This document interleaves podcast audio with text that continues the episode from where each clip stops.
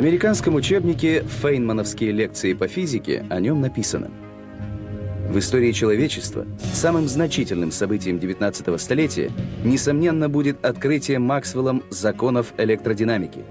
На фоне этого важного научного открытия гражданская война в Америке в том же десятилетии будет выглядеть мелким провинциальным происшествием. Его открытия на несколько десятков лет опередили науку XIX века. Он описал новую форму материи – электромагнитное поле. Но даже профессора физики доводили себя до нервного расстройства, пытаясь понять суть гениального открытия шотландского физика Джеймса Клерка Максвелла. Большую часть детства Максвелл провел в провинциальной Шотландии, в имении своих родителей. Мать Джеймса умерла, когда ему было 8 лет. Отец, адвокат по профессии, был довольно эксцентричным человеком. Все свободное время он посвящал научным экспериментам. Он сумел прекрасно подготовить сына к школе, но купить ребенку нормальную одежду у него не доходили руки. Когда десятилетний Джеймс впервые появился в школьном классе, он был одет в довольно странный костюм. Одноклассники смеялись над мальчиком и даже окрестили его «дурачком», Однако Джеймс доказал, что это совсем не так. Уже в 13 лет он завоевал школьную медаль по математике и первую премию за стихотворение.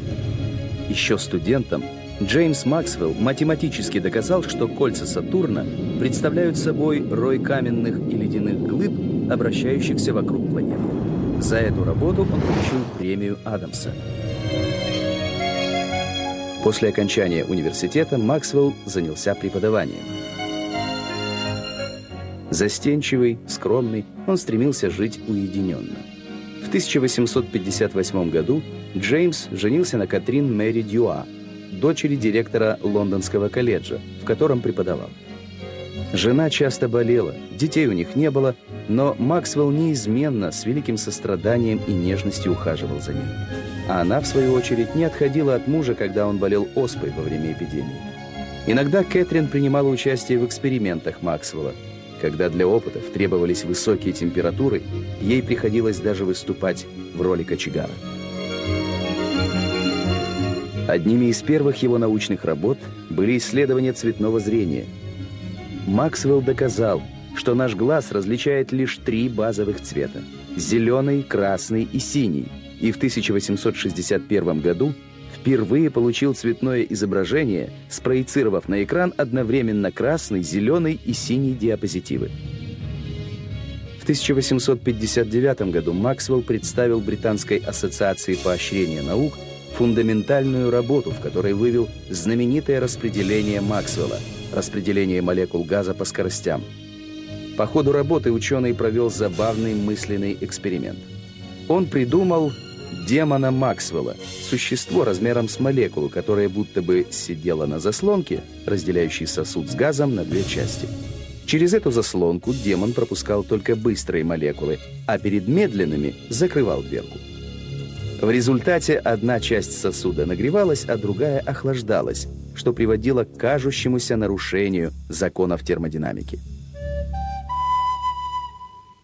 Когда Максвеллу было 34 года, произошел несчастный случай. Во время верховой прогулки лошадь понесла, и Джеймс сильно ударился головой о ветку. Ранение было настолько серьезным, что врачи, опасаясь за его жизнь, запретили заниматься умственным трудом. Ученый отправился на отдых на родину в Шотландию. Но вместо того, чтобы гулять по живописным окрестностям, вновь занялся научной работой. Именно здесь он начал писать свой знаменитый трактат по электричеству и магнетизму. В нем Максвелл перевел на язык высшей математики гениальные догадки Майкла Фарадея о механизме взаимодействия электрических зарядов и токов. Он вывел знаменитые четыре уравнения, связавшие электричество и магнетизм. На основе этих уравнений Максвелл предсказал существование электромагнитных волн, впоследствии экспериментально открытых Герцем. Он доказал, что свет тоже электромагнитная волна и вычислил скорость света. В 1871 году Максвелл решил вернуться к преподавательской работе и одновременно стал первым директором знаменитой Кавендишской лаборатории. В науке, как и в жизни, ученый был истинным джентльменом.